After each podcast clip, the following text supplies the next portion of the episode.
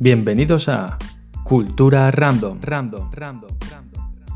En este podcast abordaremos en cada programa cinco diferentes temas de interés de todos los ámbitos del conocimiento de una manera totalmente aleatoria. Si te gusta aprender y la curiosidad y el interés te acompañan en tu día a día, este es tu podcast. Dicho esto, comencemos.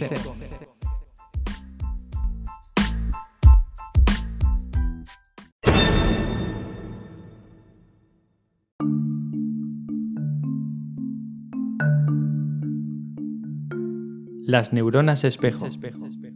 Estas neuronas son un grupo de células que fueron descubiertas por el equipo del neurobiólogo Giacomo Rizzolatti y que parecen estar relacionadas con los comportamientos empáticos, sociales e imitativos. Se descubrieron mientras pretendían estudiar las neuronas encargadas de los movimientos de las manos en los monos. Para sorpresa de los investigadores, estas neuronas no solo mostraban actividad cuando el simio realizaba algún movimiento concreto con sus manos, sino también se activaban cuando el mono en cuestión veía a otro miembro de su especie realizar ese mismo gesto, como si él mismo estuviese llevándolo a cabo.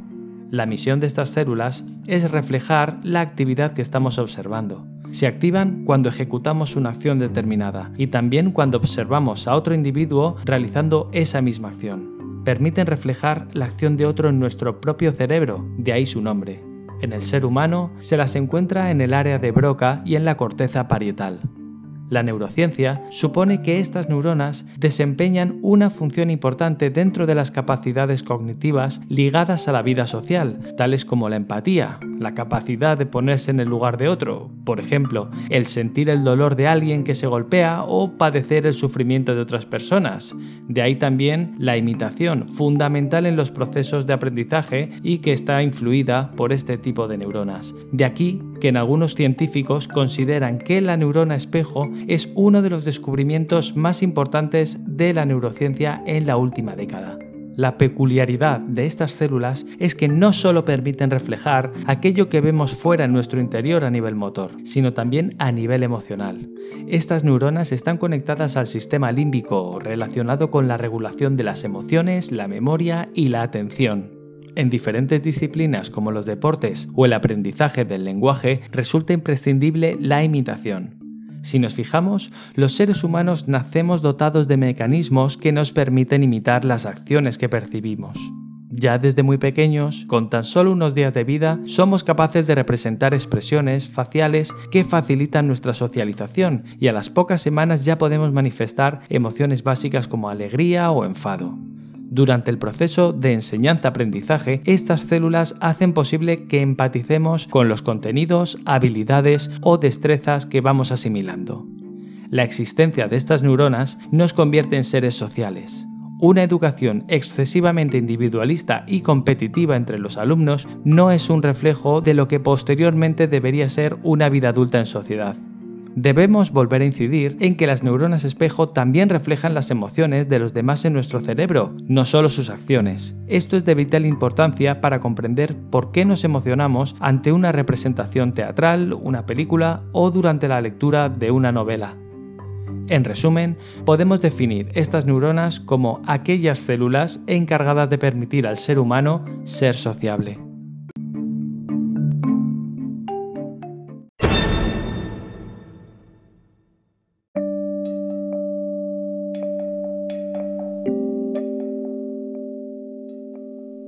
La Antártida. La Antártida cuenta con la mayor reserva de agua dulce del planeta, con el 77% del total mundial y el 90% del hielo terrestre. Su relevancia también se pone de manifiesto en su historia geológica, el inmenso sistema hídrico que la compone y la vida que se ha adaptado para tolerar su ambiente hostil. Es el cuarto continente por su tamaño y donde se encuentra el Polo Sur, para calcular su tamaño podemos tomar como referencia Australia, ya que la Antártida tiene aproximadamente el doble de extensión. Sin embargo, es un continente sin países. Los gobiernos de Chile y Argentina reclaman este territorio con el argumento de haber heredado el área de influencia de la corona española en América, establecida en el Tratado de Tordesillas de 1494. Australia, Bélgica, Chile, Francia, Japón, Nueva Zelanda, Noruega, Sudáfrica, la antigua Unión Soviética, Reino Unido y Estados Unidos también han plantado sus ojos en la Antártida a lo largo de los siglos. La carrera por reclamar su propiedad desencadenó conflictos diplomáticos que casi se tradujeron en bélicos, hasta que la intención estadounidense de experimentar con armas nucleares en el territorio, la negativa de las dos naciones sudamericanas y el respaldo de la URSS derivaron en la firma del Tratado Antártico. Este tratado definió a la Antártida como un sitio dedicado a la libertad de investigación científica con fines pacíficos y la armonía internacional. Desde entonces, lejos de ser el taller de guerra que se imaginó, la Antártida se consagra a la paz, la ciencia y la cooperación, con 53 países adherentes al tratado y 65 bases donde conviven investigadores de 53 nacionalidades que hablan 40 idiomas diferentes. Os comento algunas curiosidades de este continente. No fue pisado por el ser humano hasta 1821. Muchos científicos consideran que tiene un océano propio, el Océano Austral. Se mueve en dirección este y suma los extremos meridionales del Atlántico, el Pacífico y el Índico. La Antártida es realmente un desierto. En algunas zonas del continente no ha nevado ni llovido desde hace 2 millones de años. El hielo tiene un espesor medio de más de 2 kilómetros. Los habitantes de la Antártida se cifran en alrededor de 135, pero estos son los que viven de manera permanente. Luego si incluimos todos los investigadores de los diferentes países en las diferentes bases que hemos comentado anteriormente, podríamos decir que en realidad residen en ese continente entre 1.000 y 5.000 personas a lo largo del año. ¿Qué ocurriría si se deshiciera todo el hielo de la Antártida? Según algunas estimaciones, subiría el nivel del mar medio mundial en unos 5 metros aproximadamente. Esperemos que no ocurra.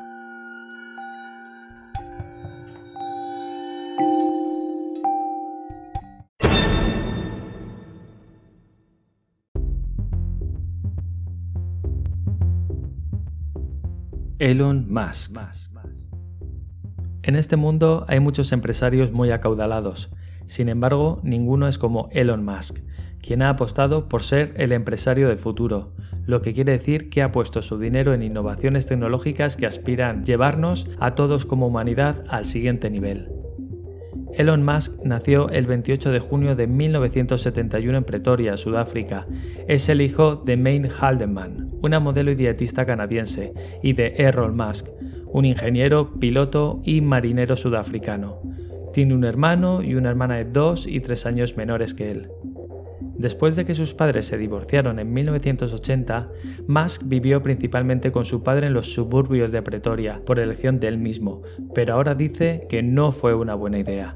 Como adulto, Elon ha roto relaciones con su padre. Durante su infancia fue un ávido lector, y a los 10 años desarrolló un interés en la informática. Fue autodidacta en programación y a la edad de 12 años vendió el código para un videojuego que creó llamado Blastar a la revista PC and Office Technology por 500 dólares. Parece que ya apuntaba maneras. Sus lecturas de la infancia incluyeron la serie Foundation de Isaac Asimov, de la que sacó una lección importante debes tratar de tomar el conjunto de acciones que probablemente prolonguen la civilización, minimicen la probabilidad de una edad oscura y reduzcan la duración de una edad oscura si es que hay una.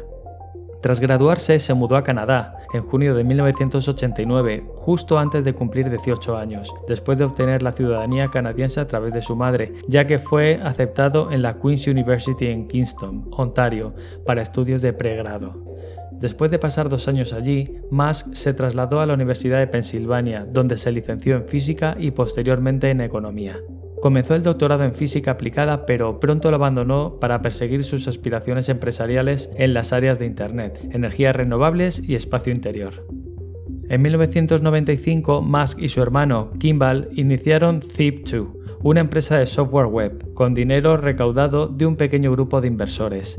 Compad adquirió Zip2 por lo que Musk recibió 22 millones de dólares. En marzo de 1999, Musk cofundó X.com, una compañía de servicios financieros y correo electrónico en línea, con 10 millones a la venta de Zip2. Un año después, la compañía se fusionó con Confinity, que tenía un servicio de transferencia de dinero llamado PayPal. ¿Os suena? PayPal fue adquirida por eBay en octubre de 2002 y en esta ocasión Musk recibió 165 millones de dólares. En 2001, Musk conceptualizó Oasis de Marte, un proyecto para realizar un invernadero experimental en Marte con cultivos alimenticios, en un intento por recuperar el interés público en la exploración espacial.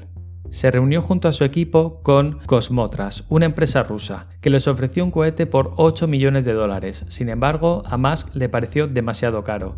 Salió furioso de la reunión, había perdido el tiempo viajando a Rusia. En el vuelo de regreso de Moscú se dio cuenta que lo único que le quedaba era iniciar una compañía para poder fabricar sus propios cohetes. Más calculó que la materia prima para construir un cohete en realidad era del 3% del precio de venta. Esto le llevó a crear Space Exploration Technology o SpaceX en mayo de 2002 con sede en California. Musk dijo que la vida multiplanetaria puede servir como protección contra las amenazas a la supervivencia de la especie humana. Él comentó, un asteroide o un supervolcán podrían destruirnos, y enfrentamos riesgos que los dinosaurios nunca vieron. Un virus diseñado, la creación inadvertida de un micro agujero negro, un calentamiento global catastrófico o alguna tecnología aún desconocida podría significar el final de nosotros. La humanidad evolucionó durante millones de años, pero en los últimos 60 años el armamento atómico creó el potencial para extinguirnos. Tarde o temprano debemos expandir la vida más allá de esta bola verde y azul o nos extinguiremos. También dijo que espera enviar humanos a la superficie de Marte para 2030. En su biografía escrita por Ashley Vance, de hecho declaró que quería establecer una colonia en Marte para 2040, con una población de 80.000 personas, y que, dado que la atmósfera de Marte carece de oxígeno, todo el transporte tendría que ser eléctrico.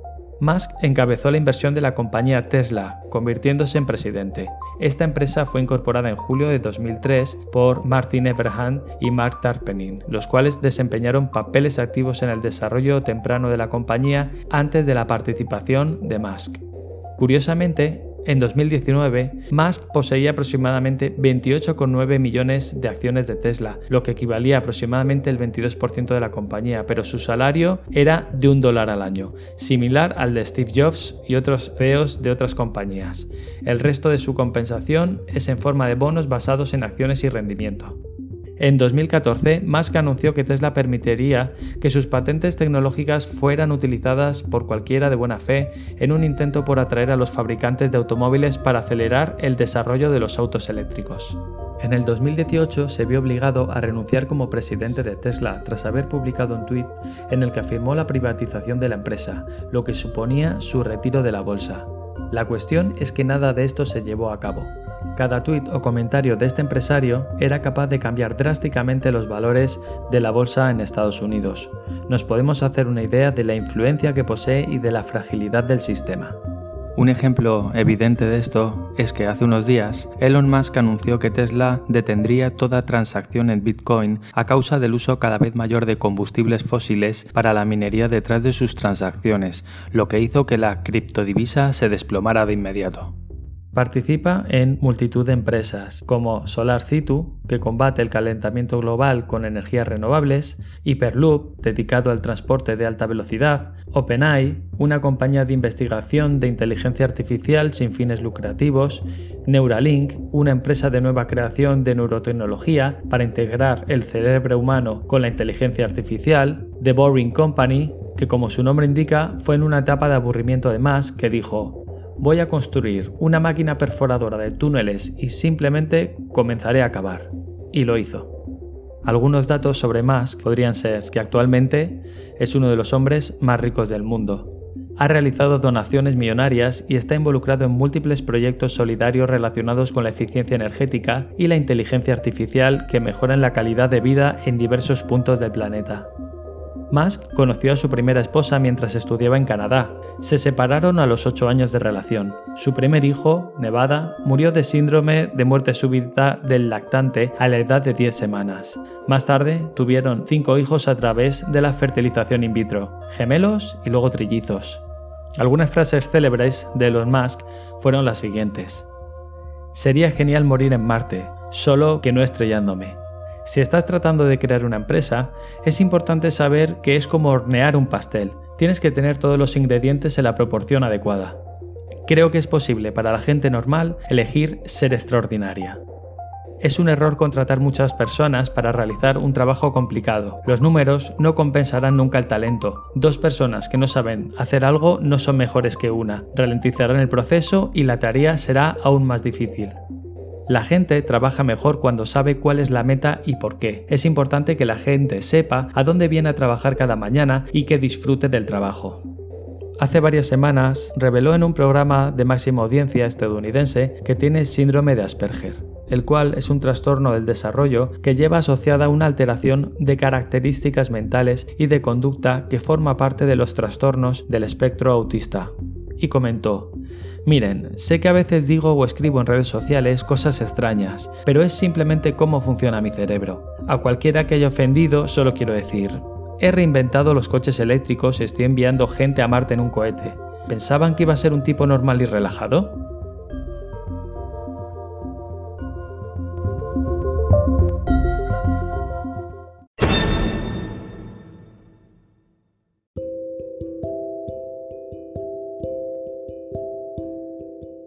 El manga.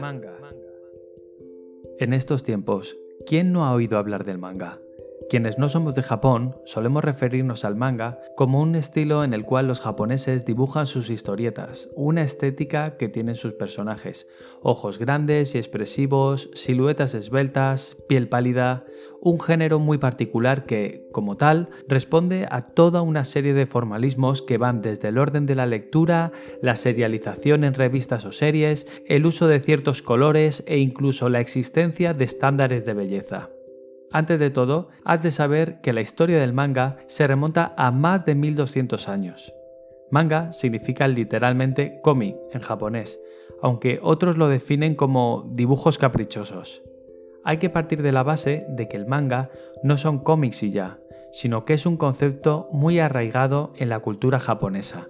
Todo comenzó en épocas donde se representaban sobre pergaminos animales antropomorfos bañándose antes de una ceremonia importante mientras otros animales están peleando y haciendo más o menos cualquier cosa. El último pergamino se centra en una caricatura de Buda en forma de rana. No fue hasta el siglo XVIII que la influencia de Toba fue verdaderamente reconocida. Poco después, el legendario Okusai, conocido también por sus 36 vistas del monte Fuji y de la gran ola de Kanagawa, introdujo el término manga en una de sus historias y que ha permanecido como definición del cómic japonés. Sus dibujos pertenecen a los llamados ukiyo-e, tablillas con dibujos impresos inspirados en el folclore que fueron muy populares. El manga se asociaba con el humor y la ligereza, por la caricatura y la sátira. En Hokusai puedes encontrar caras u hombres que se meten palillos en la nariz por diversión. Al principio eran simplemente dibujos divertidos para permitir a sus discípulos copiarlos, pero su popularidad se extendió por todo Japón. Si avanzamos hasta finales del siglo XIX, vemos cómo el dibujo japonés recibe las influencias del cómic americano y europeo, en cuanto a la forma de narrar las historias y de sus personajes, como Betty Boop o personajes de Disney como Bambi. Después de la Segunda Guerra Mundial surgen en Japón redes de bibliotecas que publican mangas baratos y también los llamados libros rojos, que tienen unas 200 páginas de papel y dan plena libertad a sus dibujantes. En uno de esos libros de tapas rojas apareció en 1947 una historia que marcará el inicio de una nueva época para el manga, la nueva isla del tesoro del dibujante de 20 años Osamu Tekuza. Su éxito fue tan grande que Tekuza se convirtió en un referente y fue llamado a trabajar para la primera revista exclusivamente de manga, la nueva Manga Shonen, donde publicó Astro Boy. De hecho, muchos de los atributos definitivos que le asignamos al género, como los típicos ojos grandes y brillantes, vienen de este gran referente. El éxito hizo que las editoriales se volcaran en este género. Las revistas pasaron de ser mensuales a semanales y por fin, en 1988, llegó la apoteosis con Akira, de la mano de Tatsuhiro Tomo. En el año 1984, Akira Toriyama crea el cómic Dragon Ball, publicado en la revista Shonen Jump, que llegó a hacer tiradas semanales de 6 millones de ejemplares. No podemos hablar de manga sin mencionar el anime. El anime es el cómic japonés animado para el cine o la televisión. El primer film de animación del cine japonés se estrenó en 1917 con el título de Mukuzo Imokawa y El guardián de la entrada, realizada por el dibujante Oten Shimokawa. La expansión del manga en los años 40 y 50 dio lugar a la que se considera la primera película de anime japonés, La leyenda de la serpiente blanca, en 1958, dirigida por Taiji Yabushita. Hoy podemos decir que quienes fueron niños en las décadas de los 80 y 90 han crecido viendo anime como Sailor Moon, Dragon Ball o Naruto. De este modo, las influencias se han colado en la cultura visual de una generación. El manga y el anime se han convertido en parte de nuestra cultura con el paso de los años, una influencia japonesa que vino para quedarse.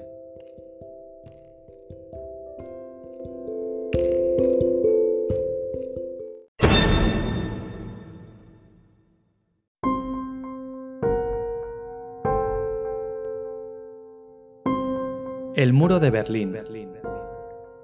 Símbolo de las dos Europas, de la división del mundo en bloques, de la Guerra Fría, del comienzo del fin de la antigua Unión Soviética, el todopoderoso enemigo de los Estados Unidos y de Occidente. Pero, ¿quién y por qué lo construyó? Al acabar la Segunda Guerra Mundial, Alemania quedó dividida en dos estados. Por un lado, la República Federal de Alemania, bajo el control de Estados Unidos, Francia y Reino Unido, y por otro, la República Democrática Alemana, bajo la influencia de la URSS. El territorio de Berlín, al ser la capital, también se dividió, pese a estar en la parte de la República Democrática Alemana. El muro de Berlín formó parte de la frontera interalemana desde el 13 de agosto de 1961 hasta el 9 de noviembre de 1989 construido por la Alemania del Este, separó la zona de la ciudad berlinesa encuadrada en el espacio económico de la República Federal de Alemania, Berlín Oeste, de la capital de la República Democrática Alemana entre esos años. El bloque dominado por la Unión Soviética sostenía que el muro fue levantado para proteger a su población de elementos fascistas que conspiraban para evitar la voluntad popular de construir un Estado socialista en Alemania del Este. En la práctica, el muro sirvió para impedir la emigración masiva desde la Alemania del Este y el bloque comunista hacia Occidente después de la Segunda Guerra Mundial. Esta separación entre los dos bloques económicos y políticos y la tensión entre los Estados Unidos y la URSS, periodo conocido como la Guerra Fría, quedó plasmada en la construcción de este muro que dividió la ciudad alemana durante más de 28 años, un muro de 45 kilómetros que dividía la ciudad de Berlín en dos, mientras que otros 115 kilómetros rodeaban su parte oeste separándola de la República Democrática Alemana. El 9 de noviembre de 1989 fue un día que pasó a la historia por ser el último día en el que el muro de Berlín estuvo en pie. Muchos consideran esta fecha como el fin de una era en la que el mundo, como Alemania y como esta ciudad, estaba separada en dos mitades, el bloque comunista y el bloque capitalista. Desde que se levantó el muro, más de 100.000 personas intentaron salir de la República Democrática Alemana y muchos de ellos murieron en la que fue conocida como la Franja de la Muerte, una zona creada entre los dos muros para dificultar el paso de una zona a otra a quien se atreviera a intentar saltar de un lado a otro. Se estima que alrededor de 200 personas fallecieron al intentar traspasar la frontera a través del muro. Entre los dos muros quedó la Puerta de Brandenburgo. Por eso, a partir de 1989, se convirtió en el símbolo de la reunificación de la ciudad y de Alemania. ¿Qué pasó cuando cayó el muro de Berlín? Los cambios en Berlín tras la caída del muro llegaron casi de forma inmediata supuso el fin de la Guerra Fría y el inicio del declive de la URSS, que acabó dando lugar a 15 nuevos países entre los que se encuentran Lituania, Letonia y Estonia, que hoy forman parte de la Unión Europea. Para los berlineses, con la caída del muro llegó la posibilidad de circular libremente por la ciudad. Muchas familias se pudieron reunir de nuevo y por fin todos los ciudadanos de Berlín tuvieron los mismos derechos pero además fue el inicio de la reunificación de Alemania, que se consiguió en 1990. ¿Cómo influyó todo esto en Europa? Bueno, con la caída del muro de Berlín surgió una nueva Europa que quedó marcada por la ruptura de manera pacífica de aquello que era un símbolo de la división y por la desaparición de un sistema que había marcado las relaciones internacionales entre países hasta el momento. la reunificación de Alemania aceleró el proceso de creación de una Unión Económica y Monetaria Europea, que se convirtió en la Unión Europea tras el Tratado de Maastricht en 1992. Sin embargo, a pesar de que fue un paso clave para la consecución de la Unión Europea, a nivel económico la reunificación de Alemania tuvo una influencia negativa, ya que aumentó el desempleo con la privatización de las empresas de la hasta entonces República Democrática Alemana y la equiparación de las dos monedas utilizadas hasta el momento en las dos Alemanias. Esto supuso una devaluación de algunas monedas europeas. Además, algunos europeístas tenían miedo al efecto que podía causar la entrada en la Unión Europea de Alemania, un país que entonces tenía una población de más de 60 millones de habitantes, por lo que fue necesaria una prueba del compromiso alemán con la Unión Europea. ¿Cómo influyó todo esto en la cultura? El muro de Berlín, lo que simbolizó en realidad, y su caída, han marcado la sociedad europea de finales del siglo XX y de principios del siglo XXI como no podía ser de otra manera, ha dejado una gran influencia en la cultura, tanto en la ciudad de Berlín como a nivel internacional. En el mundo de la música son incontables los grupos que han dedicado alguna canción al muro de Berlín, pero destaca Pink Floyd, que en 1979 publicó un disco titulado The Wall. Su bajista, Roger Waters, promovió un concierto en 1990 para celebrar esa caída del muro. Destaca la Galería de Arte Urbano que ha dejado en la ciudad de Berlín, la East Side Gallery, situada a las orillas del río Spree, es el trozo más largo del muro que se conserva en la actualidad. Más de un kilómetro de arte urbano que decoran lo que un día fueron los muros de una prisión para mucha gente. La primera persona que pintó el muro fue un artista francés, que en 1984 ya pintaba en la parte occidental, evitando que le vieran los guardias de la República Democrática Alemana. Sus pinturas se caracterizaron por ser figuras humanas muy llamativas que representaban la violencia que se vivía.